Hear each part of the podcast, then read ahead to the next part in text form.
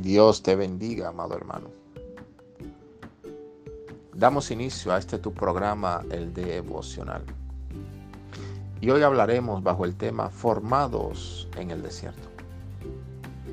Hace mucho tiempo atrás, le dije al Señor, yo quiero ser un guerrero de tu ejército.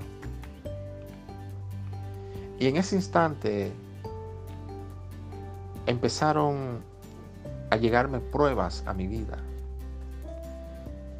Y entonces yo no entendía por qué tantos ataques, tantos procesos y tantas pruebas en esa temporada. Yo fui en oración a preguntarle al Señor, ¿por qué? ¿Qué está pasando? ¿Qué pecado hay en mí? ¿Qué estoy haciendo mal? ¿Cuál es la puerta abierta que tengo? El Señor audiblemente habla a mi corazón. Y dice, me has pedido que te forme como un guerrero.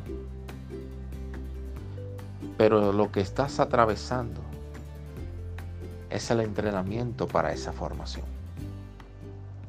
Y muchos de los que están escuchando este audio, en estos momentos están siendo formados en el desierto. Pero no te das cuenta que esa formación apunta a una liberación total en tu vida, donde vas a conocer la manifestación de la gracia, el favor y la misericordia de Dios sobre ti.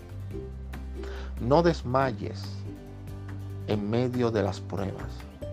Resiste, porque Dios te está formando para un propósito definido que ya ha sido establecido en el corazón de Dios.